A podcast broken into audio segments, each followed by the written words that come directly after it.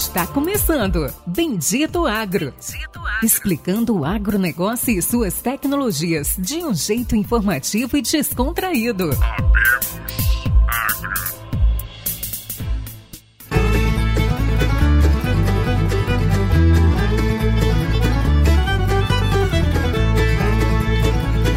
Sejam todos bem-vindos, meus amigos, minhas amigas, ouvintes, seguidores, apoiadores do maior e melhor podcast de inovação do agronegócio do Brasil e do mundo. Está começando agora mais um episódio do Bendito Agro. Sejam todos muito bem-vindos. Hoje, um episódio é, com uma pegada diferente. Né? A gente tem tentado trazer para vocês sempre assuntos aleatórios, assuntos de grande interesse, assuntos que estão na pauta. Mas antes de contar para vocês o nosso convidado e o nosso assunto de hoje, está aqui aquele que nunca falta.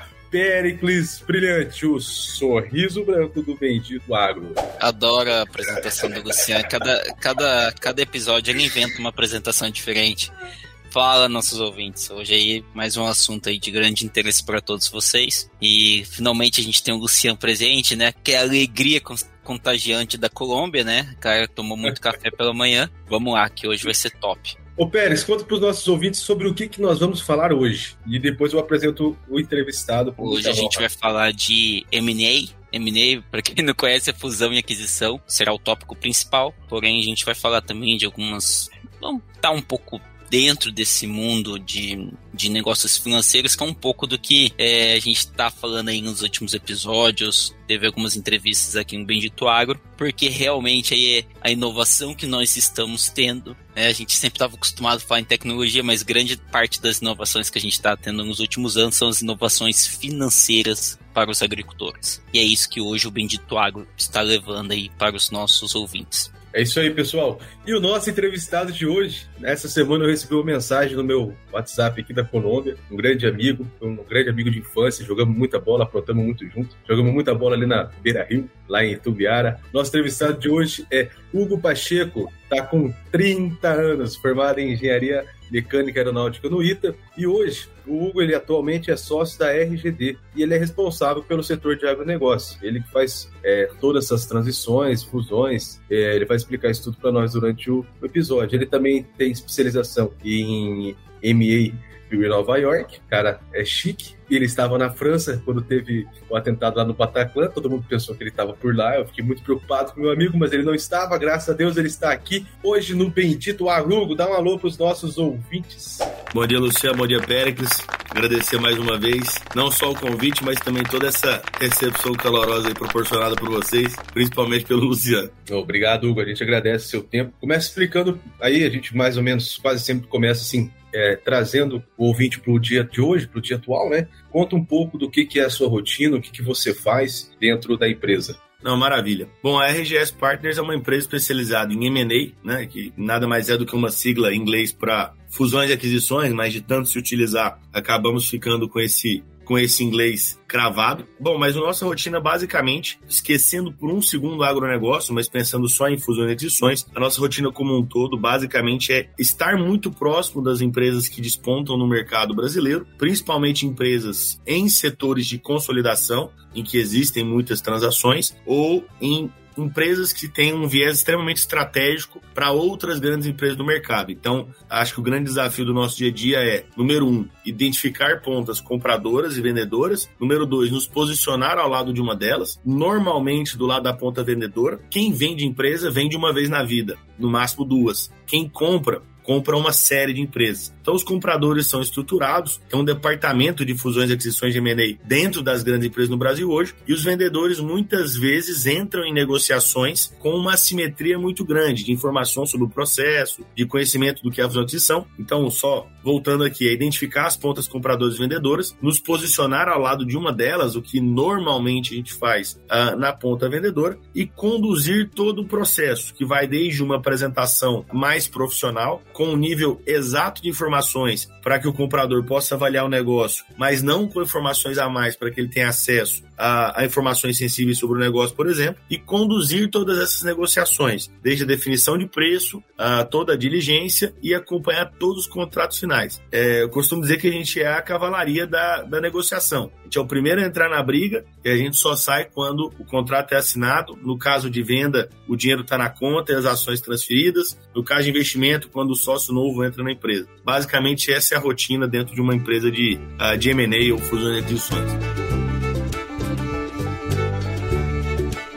Hugo, já vou pedir para você já dar uma palhinha aí. Explica um pouco como está o mercado, como que é, a gente estava conversando do, sobre o mercado de revendas. Se você puder explicar para a gente um pouco de como todo esse mercado, o que está acontecendo, né? Nesses últimos cinco anos a gente viu uma grande mudança no mercado de revendas no Brasil, principalmente no Mato Grosso. Perfeito. Uh, talvez só para funilar um pouco, então, para a linearidade do discurso, dentro desse mercado de aquisições, eu venho me, espe me especializei e venho me especializando cada dia um pouco mais dentro do agronegócio. Difícil ser especialista em agronegócio, porque você cobre 30% do PIB do país, então acaba sendo um volume muito grande de empresas e negócios para ser olhado o tempo todo, mas eu venho acompanhando bastante. E um dos movimentos, como eu falei lá atrás, que a gente tem que acompanhar obrigatoriamente, são os movimentos de teses de consolidação. O que são as teses de consolidação? Uh, e aí eu tenho duas delas hoje acontecendo, melhor, eu tenho uma tese de consolidação com três players muito grandes acontecendo dentro das revendas e uma segunda frente talvez um pouco uh, quase que reativa ao primeiro movimento. Então eu explico um pouco mais, tá? É, bom, o que se percebeu há muito tempo atrás é que o cenário de revendas agrícolas no Brasil é, era um cenário em que as empresas elas estavam extremamente pulverizadas. Você tinha algumas empresas, entre aspas, grandes, uh, mas nenhuma mega empresa tomando conta de um mercado como um todo. E pequenas mudanças de geografia já eram suficientes para você sair de, um, de uma determinada revenda e, e ter um, uma nova revenda para te atender naquele lugar. Então é quase que um jogo de war. Cada um tinha o seu território ali, algumas competições, mas sempre competições entre duas empresas de mesmo tamanho. Eis que lá atrás, em 2016, se eu não me engano, foram as primeiras aquisições, dois fundos de investimento depositaram seu dinheiro em duas plataformas diferentes. Uma delas foi a AgroGalaxy, que vimos o IPO recentemente, e outra delas é a Lavoro, que também fez uma série de aquisições. Nada mais é do que montar um trem você escolhe uma locomotiva, deposita o dinheiro dentro dessa locomotiva e não necessariamente no bolso do, do empreendedor. Quando eu digo locomotiva, é uma primeira empresa. E aí você começa a utilizar esse dinheiro para fazer novas aquisições. Então você parte de uma primeira empresa e a partir daí você começa a comprar novas empresas e tentar sempre juntar tudo em um grande bloco. Porque quando você faz isso, você tem para o comprador três grandes vantagens, né? A primeira delas é toda a sinergia de despesa, talvez olhando de cima para baixo aqui no resultado dele, né? Primeiro é aumento de receita. Quando você soma, apesar de ser inorgânico, você está comprando receita. Ah, eu quero crescer. Você vai ter que investir, vai ter que abrir loja, vai ter que comprar armazém, vai ter que comprar vendedor. Talvez você faça isso de forma mais rápida comprando alguém. Você compra um acesso ao mercado, pode ou não comprar clientes fornecedores juntos ou novos produtos, mas você está aumentando a sua receita através de uma aquisição. O segundo ponto é melhoria da rentabilidade enquanto grupo. E se você tem duas empresas em duas cidades, provavelmente eu estou falando de dois diretores comerciais e dois diretores financeiros. Quando eu transformo as duas em uma só, eu começo a ter o que a gente chama de sinergias de despesas, né? Talvez aquela estrutura que hoje é duplicada para atender dois acionistas, dois empreendedores, dois grupos, em grande parte, não 100%, ela se torna uh, uma estrutura única. E a terceira vantagem uh, é um pouco ali da expansão de múltiplo. Quando você é maior, você consegue comprar alguém por, uma determina, por um determinado multiplicador de lucro, Uh, e normalmente, quando você pega esse consolidado e busca uma abertura de capital ou a venda de um grupo muito maior, você acaba conseguindo um, um aumento de múltiplo, porque você melhorou a governança, aumentou a liquidez, melhorou o perfil de dívida do grupo como um todo. Então, a máxima das fusões e aquisições, que o pessoal fala que é a sinergia, é basicamente você olhar todos os caminhos pelos quais você consegue fazer um mais um ser maior do que dois, né? E dois mais um ser maior do que três, três mais um ser maior do que quatro cada aquisição ela tem que gerar mais valor uh, do que aquele valor que você pagou por ela. Tá? É isso que acabou acontecendo. E aí, nos últimos seis, sete anos, três grandes players, já falei de dois, né? AgroGalaxy e Lavoro, fizeram juntos. E, e Nutrem, que veio dos Estados Unidos e começou a fazer uma série de aquisições, acredito eu que juntos eles tenham feito, se não mais do que 40, quase 40 aquisições. Uh, isso despertou os olhos de outros grupos, que não necessariamente são grupos de revendas, mas acabaram vendo em alguns lugares, talvez o seu mercado ameaçado pela, pela consolidação ou a sua capacidade de originar grãos um pouco, não necessariamente ameaçada, mas precisamos preservar determinadas regiões do nosso mercado. Então a gente acabou vendo um outro grupo que não são revendedores históricos entrarem no mercado das revendas para ficar em uma linha só estrategicamente naquelas regiões ou naqueles lugares, ficar mais próximo do produtor rural foi estratégico. E assim, Singenta fez algumas aquisições, Bung fez algumas aquisições, Marubeni fez aquisição, e aí tem mais alguns tem mais alguns nomes que vão aparecendo aí conforme a gente vai lendo as notícias, mas basicamente o setor todo passou por, por mais de 50 aquisições. Né? Passando um pouco no tempo e, e, tentando olhar um pouco no aspecto do, do vendedor ou do empreendedor que hoje tem a sua revenda, ele teve uma opção muito boa, porque existem três razões pelas quais um vendedor resolve vender a empresa, olhando pelo outro lado. A primeira delas é a recompensa. Pô, passei a minha vida construindo um negócio. Talvez tenha chegado o momento de eu vender esse negócio e aproveitar o resto com o dinheiro oriundo da venda? É um caminho a gente acaba vendo bastante. O segundo é sucessão. Nem todo empreendedor tem a felicidade uh, de ter uma sucessão familiar que possa tocar o negócio dali para frente. Uh, muitas vezes o filho do o filho do dono da revenda ou do empreendedor de qualquer empresa foi seguir uma outra carreira e assim por diante. Então, a, a venda da empresa é uma solução até de perpetuação do patrimônio. Você transforma um patrimônio em dinheiro, um patrimônio até mobilizado na forma de uma empresa um grupo, você transforma esse dinheiro e você consegue perpetuar ele pela família. E a terceira razão pela, pela qual alguém vende o um negócio é o processo de consolidação tutorial. O processo de consolidação tutorial ele é motivador para o comprador e para o vendedor. Porque o vendedor, número um, ele vai ter um cenário em que preços praticados são mais amigáveis, né? Porque você tem uma competição entre compradores. Se você está sentado e vem dois desses grandes consolidadores, eu quero você, eu quero você, a partir daí você tem uma dinâmica competitiva. Porque o seu valor não é mais só o valor que você tem na mão de quem te compra,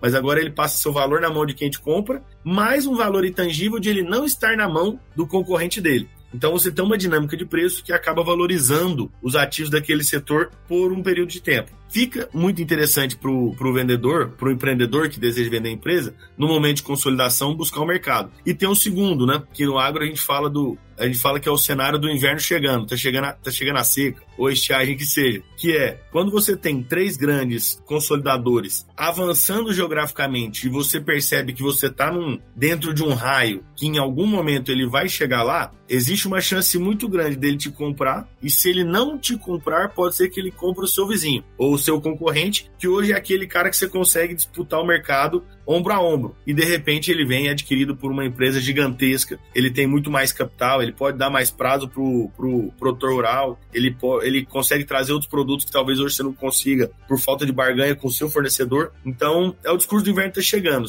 Não se posicionar na frente de uma consolidação setorial é um erro muito grande às vezes a posição do, do, empreendedor pode ser: eu prefiro manter onde eu estou, porque eu atuo com um nicho muito, muito pequeno, ou o meu cliente é diferente do cliente que eles querem buscar, eu não me sinto ameaçado por esse processo, entendo que ficar aqui vai me dar mais oportunidade, porque eu vou pegar um pedaço do que eles não vão conseguir atender. Então ele vai comprar meu concorrente, ele vai perder aqueles caras que eu quero pegar dele, talvez ficar aqui sozinho e ser o, o a expressão em inglês, o happy, happy second place, né? Ser o, um feliz segundo colocado. O cara que é medalha de prata, ele não precisa estar triste. Mas se ele planejou para estar ali, naquele momento em que alguém compra o vizinho, ele consegue pegar os clientes que ele quer, ele consegue manter o mercado uh, estável e a decisão dele foi não se posicionar, muito bom. O grande erro é muitas vezes você achar que você subestimar um pouco o processo de consolidação, porque grandes caras podem vir, grandes caras podem comprar o seu vizinho e no dia seguinte o seu vizinho, que era um cara do seu tamanho, se torna um gigante, um Golias e fica difícil de brigar com ele.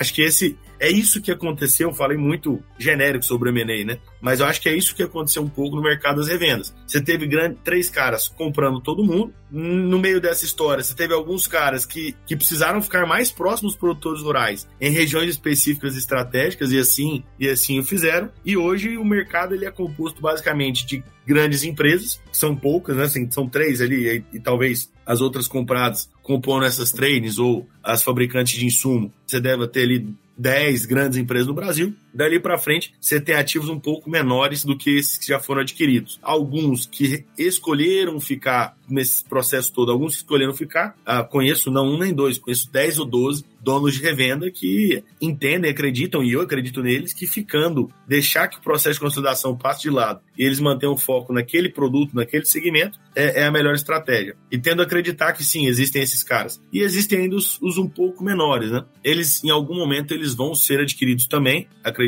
eu, ou vão caminhar para não para um processo de diferenciação de mercado para tentar atender um mercado que os grandes não, não ataquem. Então, essa é a figura. Ainda existem algumas revendas em negociação, ainda existem algumas revendas que estão esperando o momento certo para entrar na negociação. Talvez aquela polvorosa, que era uma briga entre os três, mais uma não uma briga, né, mas uma disputa de aquisição entre os três, mais um cenário macroeconômico de juro baixo, fez com que o preço subisse bastante por um tempo, né? O mercado brasileiro agora subiu os juros novamente, você tem um talvez uma redução na, nessa movimentação do mercado e uma redução no número de empresas, porque muitas já foram compradas. Ainda assim, existem ativos um pouco menores que estão em negociação e a gente deve, aí, ao longo dos próximos talvez ainda mais dois ou três anos, uh, não com a mesma frequência, mas ainda vamos ver pontualmente algumas revendas sendo adquiridas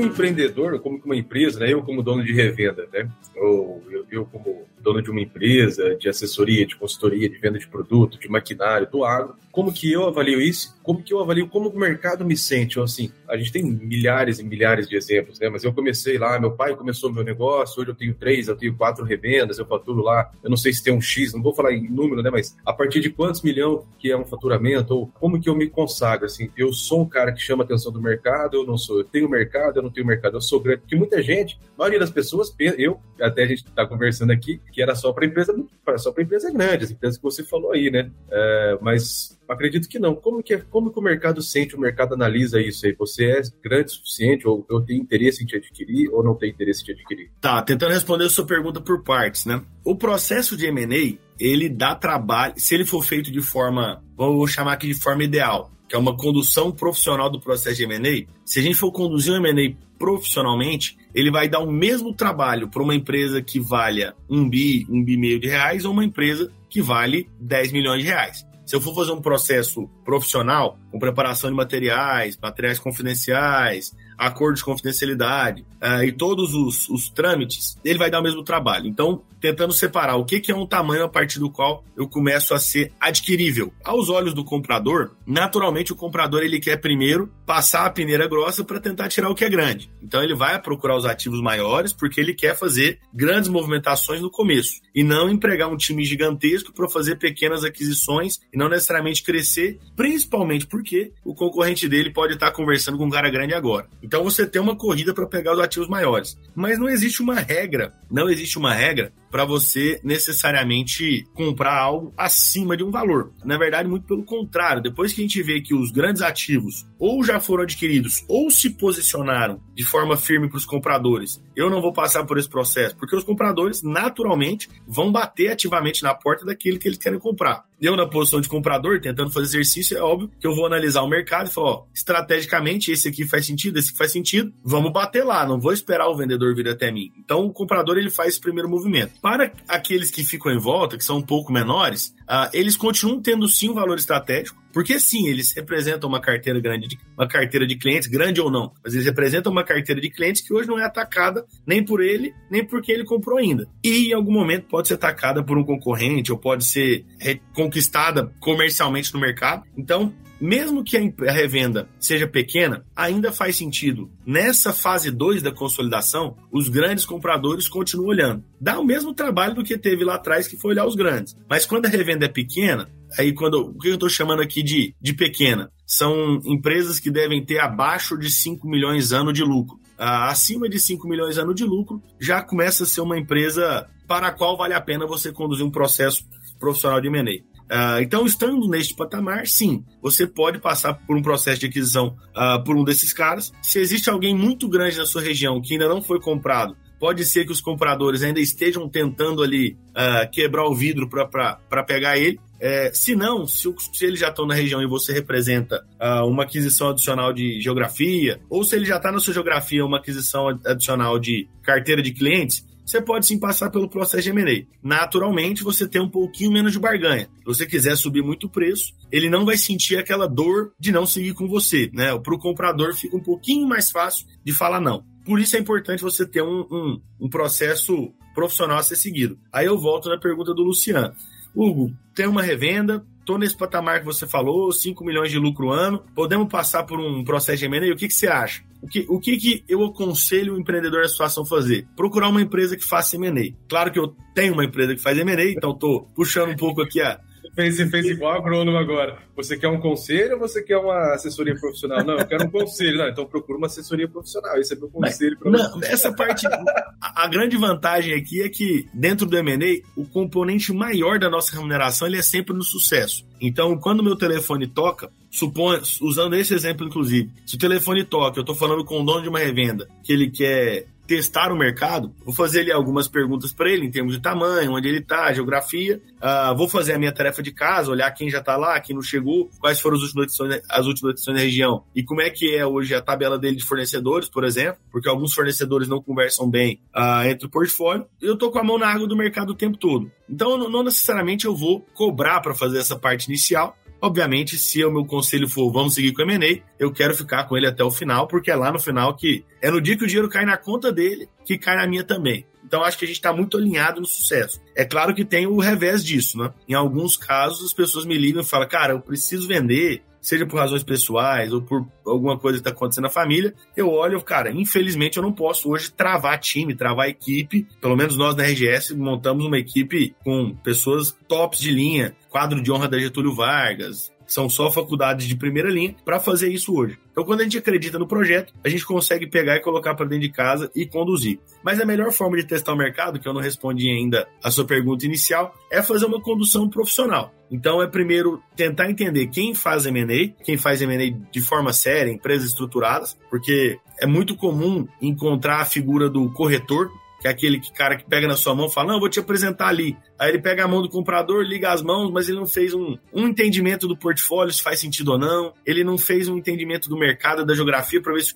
Ele vai na tentativa e erro. Ele apresenta na primeira, volta dali três meses e aí teve negócio? Ah, não. Na semana seguinte ele falou para mim que não dava porque o meu portfólio tem esse produto aqui. Não, então vem cá que eu te apresento para outro. E esse cara que fazendo tentativa e erro não é o melhor caminho para seguir. Uh, mas quando você busca uma empresa profissional, a primeira coisa que ela faz é uma análise de porta fechada. Tranca a porta, sou eu empreendedor dentro da sala. Vamos olhar o seu mercado, e aí você entende o que é o portfólio, quem são os clientes. Olha, eu acho, e o tamanho. Eu acho que para esse tamanho, com esses clientes, nesse lugar, faz sentido a gente falar com alguém. Só que tem a tarefa número dois ainda, que é a que ninguém costuma olhar. Porque quando a gente fala comprar mercado, é, dá a impressão que eu chego lá, passo a mão na carteira de clientes e eu estou comprando quase que um apartamento. É o preço do metro quadrado, quantos metros quadrados tem e levo. Mas quando eu falo de transações entre empresas, eu tenho um aspecto, ou vários, né? Mas eu tenho um aspecto que ele é contábil, jurídico, fiscal e trabalhista que ele tem que ser levado em conta. Uh, porque tudo que acontece até o dia que o, que o contrato final é fechado,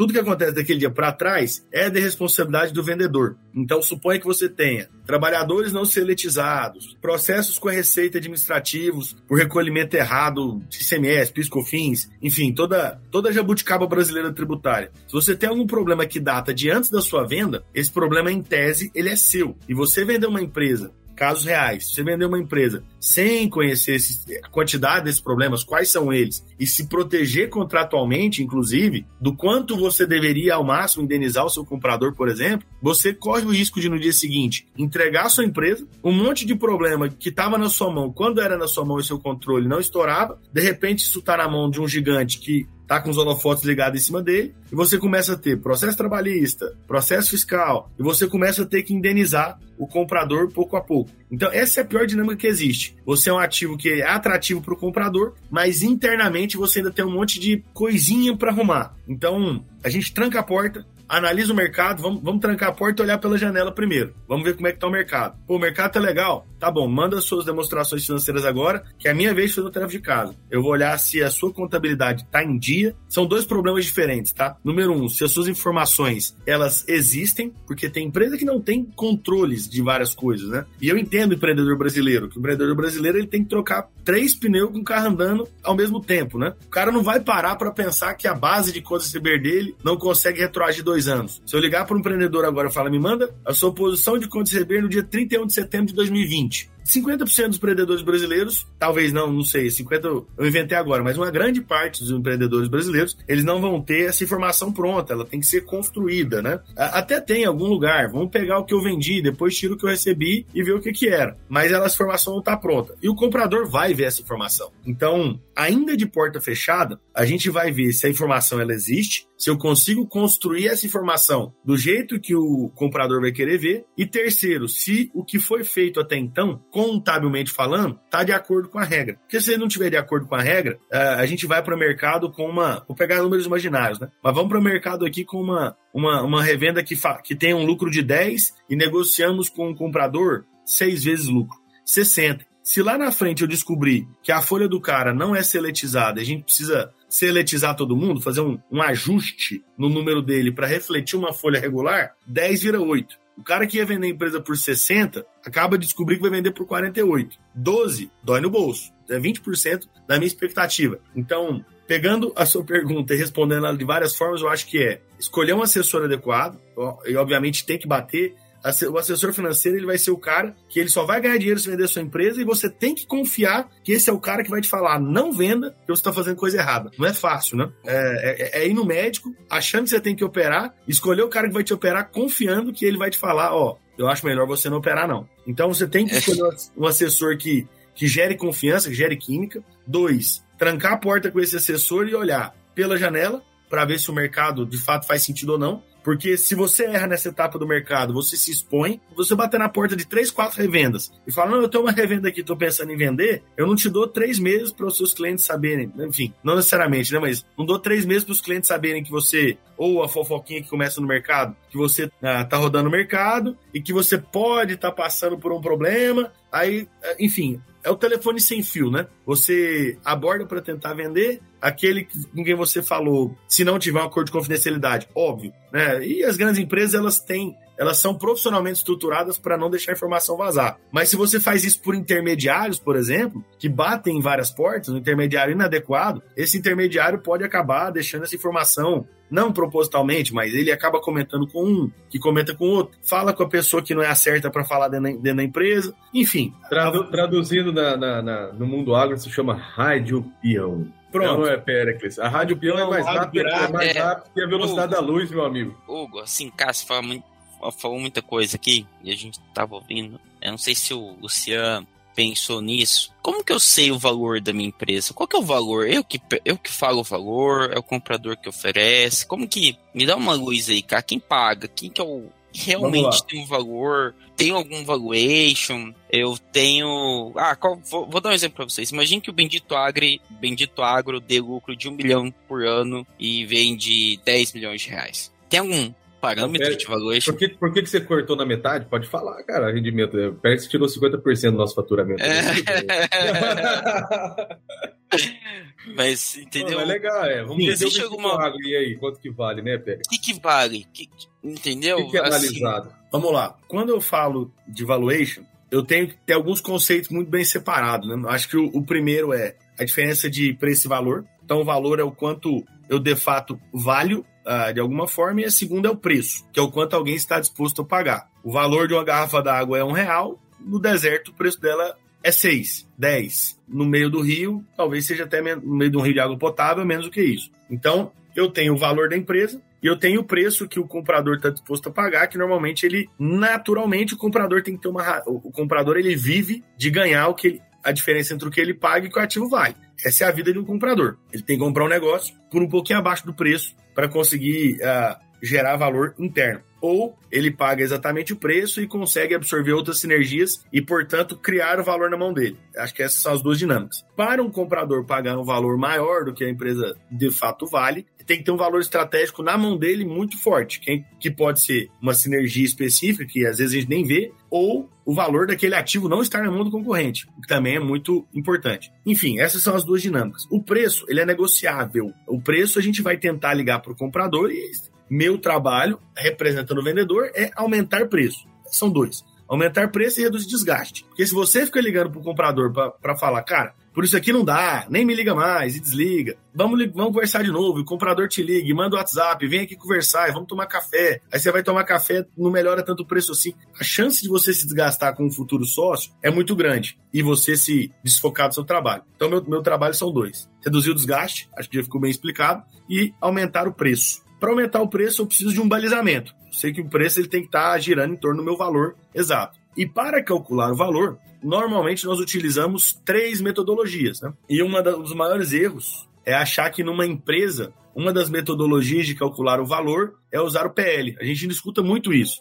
Não, meu patrimônio líquido é tanto, que eu tenho clientes, eu tenho isso aqui de recebíveis, isso aqui a pagar, eu tenho isso aqui de lucro que eu já juntei, essa aqui é a minha empresa. Não é o melhor reflexo, né? Porque o PL, ele é talvez a, a métrica de medir o passado. O patrimônio líquido, ele é a quantidade de dinheiro que você colocou na empresa para abrir ela, mais o que você acumulou de lucro ao, ao, longo dos últimos cinco anos. Isso não reflete necessariamente o valor da empresa. Isso é uma métrica de quanto de dinheiro ela gerou no passado até hoje. Uh, obviamente, quando você tira dinheiro lá de dentro, o PL reduz. Então é quanto você gerou e deixou lá dentro. Acaba não medindo o potencial da empresa, por exemplo, para os próximos anos, ou como a empresa está sendo vista agora no mercado. Então essa do PL, sendo bastante pragmático para fins de M&A pode quase que esquecer. São muitos raros os casos em que a gente fala em transação de book value, que é o, o patrimônio líquido. Uh, existem duas transações, duas metodologias, desculpa, que observam quanto o ativo vale aos olhos do mercado são transações anteriores e são empresas, são múltiplos de comparáveis. Então, nada mais é do que olhar nos últimos dois, três anos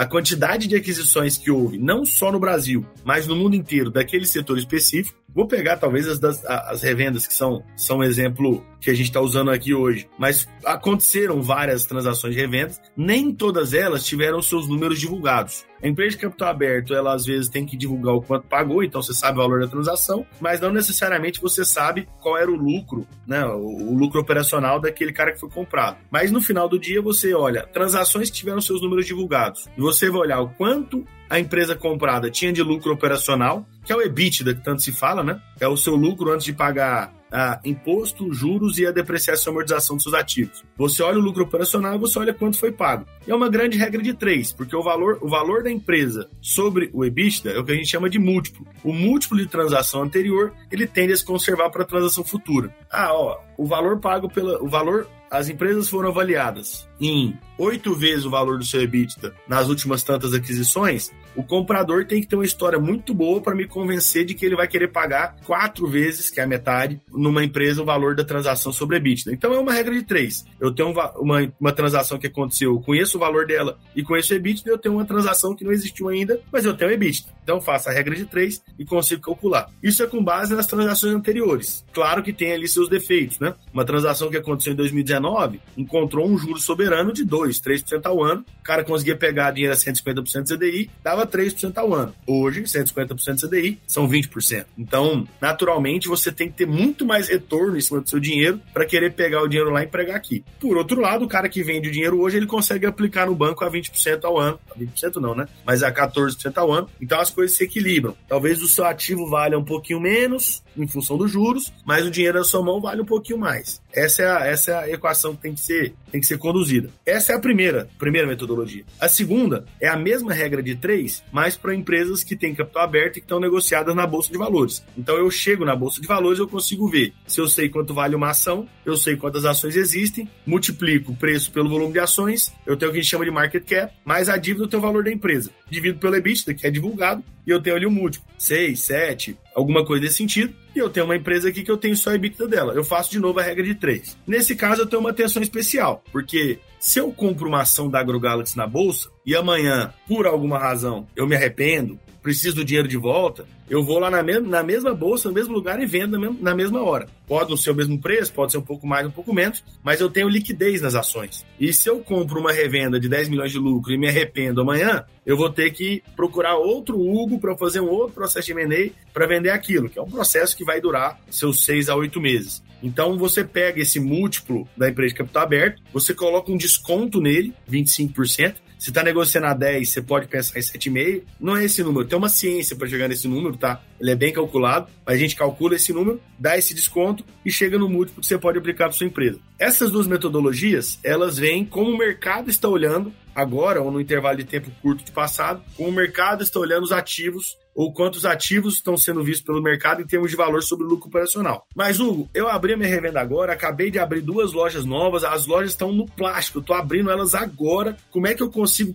se ela nem tem lucro ano passado, como é que eu vou conseguir precificar, como é que eu vou conseguir colocar no valor do meu ativo, ou como é que eu vou fazer o preço refletir o valor de um ativo que não está nem rodando. Mas, ó, já comprei o estoque, já negociei com o fornecedor, já liguei para uns 4, 5 clientes que vão lá hoje na abertura, só que assim, a prateleira está no plástico. Eu preciso de um, dois anos para amadurecer. Então a gente vai ter que partir para uma uma metodologia que capture o seu futuro. O que é capturar o seu futuro? É o quanto nos próximos. A gente projeta cinco anos e depois a perpetuidade, né? Que é até infinito, mas como nos próximos cinco anos vão comportar a sua curva de crescimento. Então, eu mereço um múltiplo melhor do que o mercado agora, porque eu cresço mais do que o mercado, ou eu tenho um plano porque nos próximos cinco anos eu fique mais rentável do que o mercado, ou mais rentável até do que eu mesmo, ou seja, o meu, minha rentabilidade vai melhorar, e toda a minha dinâmica de capital de giro, de investimento imobilizado, assim por diante. Então, eu projeto a empresa ano a ano e eu entendo quanto de caixa ela gera para o acionista todos os anos. Ah, eu tenho uma empresa que ano passado ela me deu um milhão no bolso. Mas olha só as contas que eu fiz aqui, ó. Abri... É, por que ela me deu um milhão no bolso? Porque eu deixei 10 lá dentro. E com esses 10 eu abri duas lojas, comprei estoque, comprei não sei o que, comprei a carteira de cliente ali. Só que eu preciso de. Cara, se eu tô, eu tô com a bicicleta pronta, eu preciso de, do... de dois, três anos para colocar ela na banguela e começar a andar. Então a gente vai para a gente vai para uma metodologia que pega o futuro, que é o fluxo de caixa livre descontado para acionista que é quanto essa empresa gera cada ano até o infinito, trazido tudo a valor presente que chega no valor final, que é o meu DCF, né?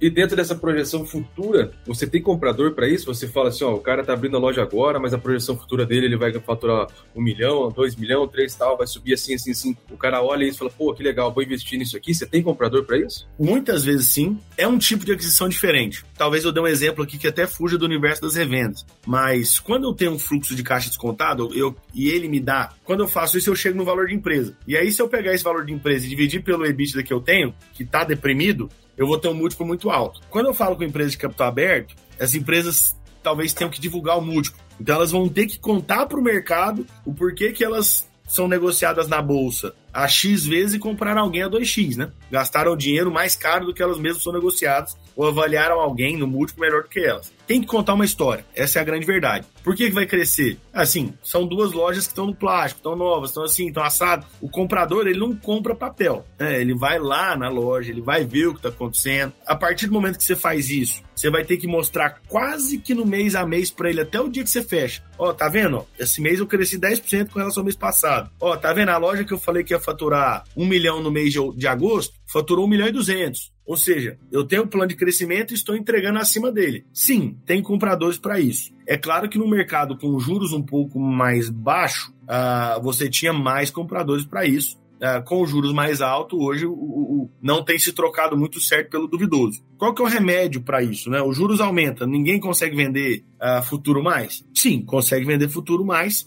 só que o valor pelo qual eu trago esses fluxos para o presente ele é muito mais alto, eu exijo um retorno muito mais alto, então eu ainda assim penalizo um pouco a avaliação e eu trago outras métricas para garantir que o plano seja entregue, que são as métricas de. Aí são várias, né? Mas são várias ferramentas contratuais para garantir que o comprador não leve o gato por lebre, vamos dizer assim. Mas entre elas você tem pagamentos diferidos ou cláusulas de earnout, que a gente chama que basicamente é um bônus de performance, talvez seria a melhor tradução para o português, que é, você falou para mim que vai faturar 3 ano que vem? Beleza, você faturou 3, tem aqui mais tantos milhões guardados. Ah, você falou que vai faturar 5 ano que vem. Só que se você faturar 4, eu não te pago nada ano que vem e você, em tese, vende a empresa pelo que é hoje. Então você vai compondo o preço com entregas ao longo do tempo. Naturalmente você tem que manter o empreendedor lá, vai ter um acordo de acionistas ou um acordo que permita que o empreendedor ainda mande em algumas coisas da empresa, né? Mas não tudo, porque ele vendeu. Então fica mais complexo. Sim, fica muito mais complexo. Mas tem alguns casos ainda dentro do agro, mas saindo das revendas, onde o futuro ele é comprado. Uh, quando eu vou, por exemplo, para tecnologias novas, né? Estou pensando aqui dentro do agro que eu já fiz. Tem dois ou três exemplos legais. Mas um deles que foi, foi fomos nós, uh, em 2021 a gente liderou junto com a Mata, uma empresa de florestas, né? A formação de uma empresa chamada Urban, que nada mais é do que uma, uma, a primeira empresa no Brasil que vai fazer madeira engenhada em grande escala. E trouxemos um aporte de cento e, 107, se não me engano, milhões da Duratex. A fábrica não está lá ainda. A fábrica vai ser construída e esse dinheiro, a Duratex liderou o investimento, tiveram outros investidores. A fábrica não está lá ainda. Vamos construir uma fábrica, mas a gente de certa forma, projetamos o que a fábrica vai ser no futuro para tentar trazer o dinheiro para construir ela. Mas por que, que eu vou te dar o dinheiro para você construir a fábrica e ainda vai ser a fábrica? Porque nesse caso específico, eu estou trazendo uma tecnologia uh, que foi desenvolvida na Europa há pouquíssimos anos, é uma tecnologia que tem 10, 12 anos mais ou menos. Estou trazendo isso para o Brasil, vai ser a primeira fábrica aqui, e eu estou trazendo um investidor que vai ser o expoente dentro desse material construtivo no Brasil, que é uma empresa de material de construção. Então, para ela, vale a aposta. Eu compro o futuro, porque o futuro é construir uma fábrica, eu sei construir fábrica, não é que o futuro é algo que ninguém sabe fazer. Eu estou construindo uma fábrica para trazer algo que é completamente inovador. Então começa a fazer muito sentido você comprar o futuro nesse caso, né? Que nada mais é do que uma inovação, só que via aquisição. Não é a fábrica em si que o cara está comprando, é a expertise do negócio. É isso aí.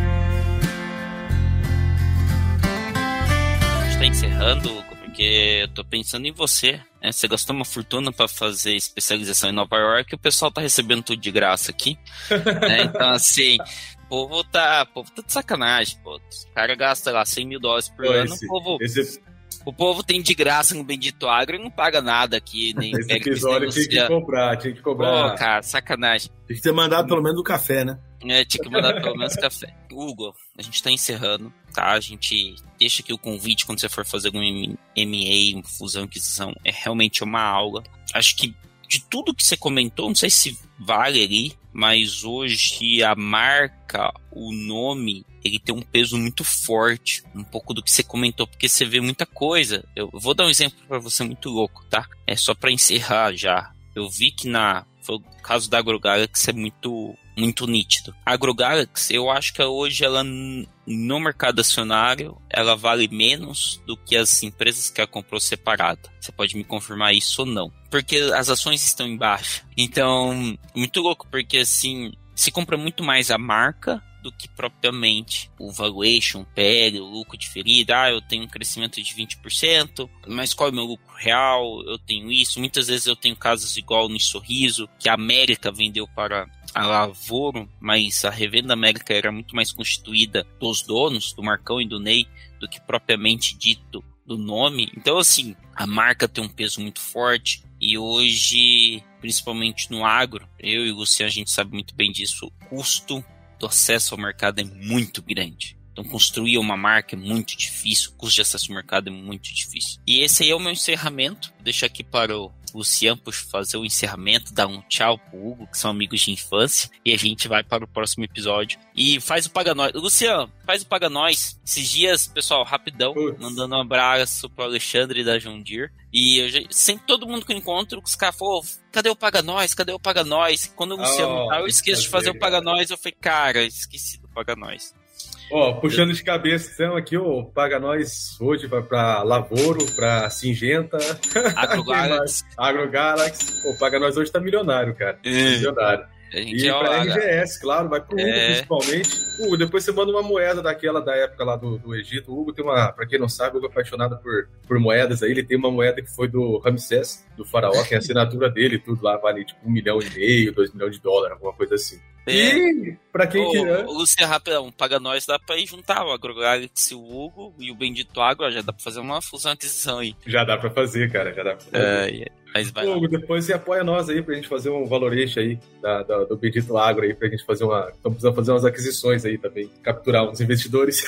Quando quiser, quando quiser. Maravilha, cara. Então fica aí, Hugo, deixar aberto aí pro seu, seu recado final. Obrigado, foi uma aula. Eu acho que é, muitos empresários, é, donos de revenda, de empresa, não só a revenda, mas sim, a empresa relacionada ao agro, não, não tem talvez esse conhecimento, não, isso não é difundido, né? Pô, a gente sabe que tem cara aí que o avô do cara começou negócio, hoje o cara tem cinco, seis empresas e às vezes, sim, às vezes não, mas às vezes toca um negócio com um sisteminha básico, negócio livre de caixa, né? Mas é que são caras que faturam muito, então no agronegócio sou muito forte, né? Então, pô, fica aí a, a, a recomendação, a dica aí para participar desse evento que tá rolando. E fica aberto o espaço para você finalizar aí a, seu agradecimento, deixando seu recado final. Maravilha. Bom, queria agradecer a oportunidade de, de ter participado aqui hoje com vocês. O Luciano contou muito, mas coincidentemente a gente é amigo de infância e ficamos um tempão sem conversar e de repente ah, quando, quando veio o convite para falar com vocês, eu olhei assim, Luciano, não é possível. Eu acho que nem ele tinha se ligado que, que era eu, e aí foi muito interessante eh, essa experiência. É muito bom poder falar, poder falar um pouco de fusões e aquisições. Eh, a gente tem uma característica muito mão na massa, nós da RGS, então vivemos, eu principalmente como responsável pelo agro, mas estou sempre no Mato Grosso, Mato Grosso do Sul, ah, sou de Goiás, então estou sempre por Goiás. É um pouco diferente da, da- dessa abordagem muito paulistana, né? Eu acho que os meus os principais colegas gostam muito de ficar aqui em São Paulo. Eu não, eu gosto bastante de rodar o Brasil. Então, fica aqui o, o meu convite para todos que nos ouvem, que vierem a São Paulo. Se quiserem tomar um café aqui no nosso escritório, estão mais que convidados. Ah, quem quiser saber um pouco mais de M&A, eu me convido para ir até aí tomar um café, não tem problema. E espero poder conversar com quem nos ouve, queira saber um pouco mais. Eu estou sempre à disposição. Fechado, Hugo, fechado, Péricles. Obrigado a todos os ouvintes. Curta, compartilha, manda no grupo da família. É assim que a gente cresce, estrutura o Bendito Agro. Valeu, Péricles. Obrigado a todos, até a próxima semana. Obrigado, pessoal.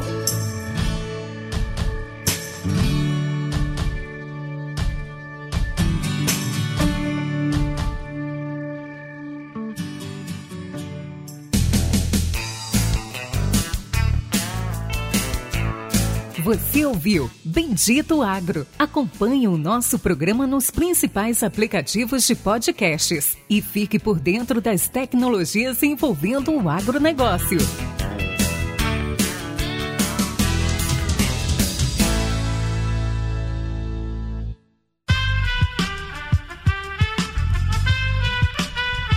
Esse podcast foi editado por Aerolitos Edição Inteligente.